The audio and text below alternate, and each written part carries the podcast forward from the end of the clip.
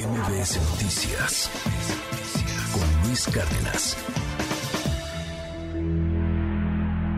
Imaginemos por un momento que tienen razón los testigos cooperantes que llamados por los fiscales de Estados Unidos testificaron contra Genaro García Luna. Démosles, por los siguientes minutos, la razón a esa pasarela de narcotraficantes y exfuncionarios e imaginemos que cada una de sus palabras son ciertas sobre cómo se hace política en México de la mano del crimen organizado. Si lo que dijeron es cierto, este es el país que tenemos. Un país en el que el fiscal general de un estado ordena sin que la mano le tiemble el asesinato de 10 personas. Así lo dijo el exfiscal de Nayarit de Arbiaitia, quien admitió ser el autor intelectual de al menos una decena de homicidios porque además de servidor público, su acuerdo con los Beltrán Leiva lo obligaba a trabajarles como jefe de sicarios. Un país donde los comandantes tienen claves secretas que están fuera de los manuales de trabajo, porque les sirven para identificar maletas cargadas con droga que hay que dejar pasar a las manos del cártel, como lo reveló el ex policía federal Raúl Arellano y su clave, por 45 todos en 35, que significaba hacer como que no veían paquetes repletos de cocaína en el Aeropuerto Internacional de la Ciudad de México.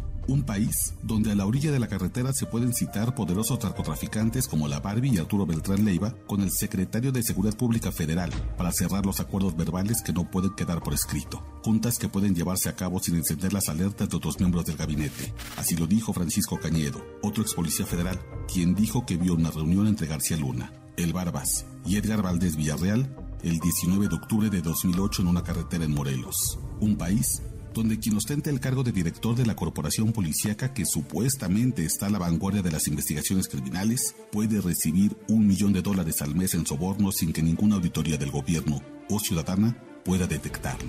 Esas fueron las palabras del ex policía corrupto y ex colaborador del cártel de Sinaloa, Sergio Villarreal el Grande, quien detalló que Genaro García Luna puso al servicio del crimen organizado todo el aparato de vigilancia de la ya extinta Agencia Federal de Investigaciones.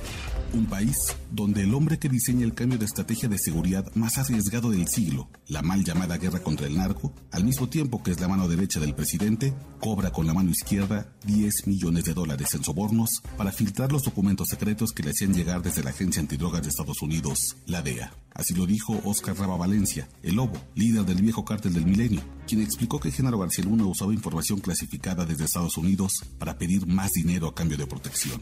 Un país donde las fronteras nacionales no son suficientes para hacer negocios sucios, y con tal de hacer dinero, los funcionarios mexicanos cruzan países completos para fortalecer los cárteles. Lo explicó Harold Poveda, alias el Conejo, un capo colombiano que colaboró estrechamente con Arturo Beltrán Leiva y quien narró que entre los más de 3.000 kilómetros que separan a México de Colombia, se creó una estela de muertes y sobornos con tal de enriquecer a la cofradía de cercanos de García Luna, conocida como los Doce Apóstoles. Un país donde el secretario de Seguridad Pública usa recursos oficiales como vehículos y guardaespaldas para llegar a un restaurante en Polanco, sentarse a la vista de meseros y recibir maletines con millones de dólares a cambio de colocar en puestos clave de seguridad a gente cercana al cártel de Sinaloa. Lo sostuvo el rey Zambada frente a un Genaro García Luna que lo escuchó en la corte a unos cuantos metros y se cayó. Si es cierto todo lo que se dijo en el juicio, ese es nuestro país, un país metido en una guerra que ya duró 17 años, miles de desaparecidos y asesinatos, imposible de ganar, que fue pretexto para que un puñado de corruptos se hicieran asquerosamente ricos. Oiga, la crónica que nos ha presentado Oscar Valderas en su Nación Criminal de lo que ha sido el juicio más esperado, o quizá de los más esperados aquí en nuestro país, aunque en Estados Unidos tampoco es que haya trascendido mucho. Y es que Genaro García Luna y lo que han dicho los testigos pueden poner en jaque varios gobiernos, el de Peña Nieto, el de Calderón, el de Vicente Fox. Pero al final todo esto se ha quedado en declaraciones de testigos, que son narcotraficantes, que son malos de Malolandia, y, y que parecen declaraciones a final de cuentas de oídas, declaraciones de lo que les consta y pues créele a ellos. ¿Dónde está la ruta del dinero? ¿Se estarán cuidando mucho para que no salpiquen a agentes de la DEA, quizá agentes de la CIA, para que el tío Sam no termine también con las manos manchadas? Te mando un abrazo, querido Oscar Valderas. ¿Cómo estás? Muy buenos días. Querido Luis, muy buenos días. Pues atentos a el final, eh, el llamado juicio del siglo, parte 2, porque hoy ya solamente le toca tanto a los abogados de Genaro García Luna como a los fiscales que lo acusan de presentar los alegatos finales. Es decir, el cierre de conclusiones con el que buscarán convencer a los 12 integrantes del jurado de que Genaro García Luna es culpable o inocente de los cinco cargos criminales que le acusan, ¿no? Y bueno, así ha terminado ya una pasarela de 26 personajes llamados por la Fiscalía, una persona, un personaje llamado por la defensa, que es la esposa de Genaro García Luna. Fíjate lo interesante y lo que, lo que tú comentas.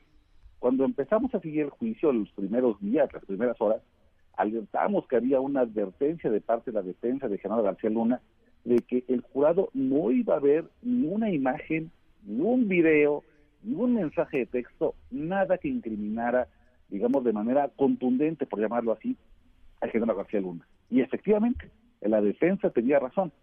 26 testigos después, no hay fotos, no hay videos, no hay mensajes, en un caso para el que se supone que el gobierno de Estados Unidos se preparó desde hace años, al menos tres. Y lo, y lo más importante, si nos vamos a las cifras, 26 testigos llevados por las fiscalías, nueve de estos testigos ex narcotraficantes, pero de estos nueve, solo tres confirmaron que le dieron dinero personalmente a Genaro García Luna.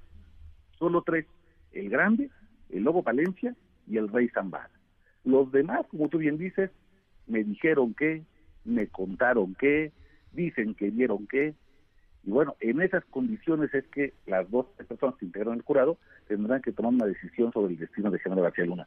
Un destino que, como tú bien comentas, ya trasciende a una persona y más bien empieza a parecerse el destino de instituciones mexicanas en tres sexenios, imagínate. Oye, Oscar, eh, dinos algo. Ayer se mencionó por parte de la defensa a el abogado Gabriel Regino, al gobierno de López Obrador, y, y aquí en México eh, como nos encanta vernos el ombligo y, y, no son no son tampoco juicios que estén siendo transmitidos en vivo o que podamos tener un video, en cuanto está en la crónica algo así, se hace un eco brutal y, se crean confusiones y, entonces empieza la polarización. ¿Qué fue lo que pasó? tú que estás siguiendo el juicio eh, de, de ¿qué fue lo que pasó? ¿Cómo lo podemos explicar? Ya Regino habló también al respecto al tema, subió algunos videos en las redes sociales, ya habló también el presidente López Obrador, pero a ver, para que tengamos el contexto súper claro, expliquemos qué fue lo que pasó. Pues mira, Luis, lo que pasó es que el rey Zambada ha dado varias declaraciones sobre supuestas aportaciones en efectivo que habría dado a distintos personajes y en el pasado él había comentado que supuestamente también habría dado dinero a través del abogado Regino este, para campañas que él cree, él supone que iban para beneficiar a Andrés Manuel López Obrador, presidente ahora, pero entonces líder opositor. Sin embargo, el propio el propio Rey Zambada parece que cuando le recuerdan estos dichos, él dice, pues creo que lo dije, pero no me acuerdo muy bien. Y el propio juez eh, Brian Cogan, que es el que lleva todo el proceso y que ha sido un hombre que ha conducido este proceso judicial y tratando de que no se salpique políticamente y que haya una diferencia entre los dichos y los hechos, inmediatamente alineó el juicio de vuelta hacia Fernando Barcelona y no trascendió mucho. Te estoy hablando de que esta mención como unos segundos dentro del juicio, no fue relevante, no va a ser relevante tampoco ni para el juez, ni para el jurado, ni para la defensa, ni para los fiscales. Simplemente surgió el tema, los, los colegas periodistas que están cubriendo me parece que lo consignan de manera correcta, y, cada quien explota para sus files y sus follas una mención que únicamente eh, quedó, digamos, en lo anecdótico, no forma parte del juicio, no forma parte de las evidencias y el propio juez Kogan le ha pedido al jurado que desestime haber escuchado esa información porque no es relevante ni hay datos que puedan sustentarla. Hasta el momento eso es lo que ha pasado y creo que demuestra un poco el talante del juez Brian Kogan, que lo mismo ha hecho, imagínate, con, con las decisiones del presidente Felipe Calderón. También las ha alineado y dicho, no estamos juzgando aquí ni a un presidente en funciones, ni a un expresidente, estamos juzgando a una persona. Claro, Aquí en México, pues como tú bien dices, con la polarización que tenemos, la mínima mención de algún político eh, que no sea Genaro García Luna, pues empieza a encender los odios y las pasiones de la clase política. Oye, Oscar, eh, para finalizar, la siguiente semana eh, veremos si llegan a alguna conclusión, si hay una, un fallo del jurado. Tiene que ser unánime, ya nos los has explicado. Los 12 tienen que decir que sí es culpable o que es inocente a cada uno de los cinco cargos por los cuales están señalando a García Luna. ¿Qué ves? Ahora sí que es especulación. ¿Qué ves? Mira, hagamos pronóstico. Yo creo, querido Luis, que definitivamente el hecho de que no haya videos, fotos, eh, mensajes de texto como pensamos en México que tendría un caso así armado la fiscalía, pues claro que hace dudar de que haya 12 personas que unánimemente vayan a dictar un fallo por los todos los cinco cargos. Mi pronóstico, querido Luis, es que, como lo ha dicho el juez Ryan Cohen, y lo ha insistido, lo ha insistido a los jurados, una declaración de un testigo que de manera personal haya dicho, yo entregué, yo di dinero, debe tener el mismo valor probatorio que un video o una foto. Sé que eso en México es complicado de entender, pero en el, sistema de justicia de Estados Unidos así funciona. Y con base en eso, mi pronóstico es que será declarado culpable Genaro García Luna, pero no en los cinco cargos. Yo creo que van a declararlo de tres a cinco cargos. El más importante, el que tiene la, la sanción más fuerte, es el de conspiración para traficar cocaína con un grupo del crimen organizado.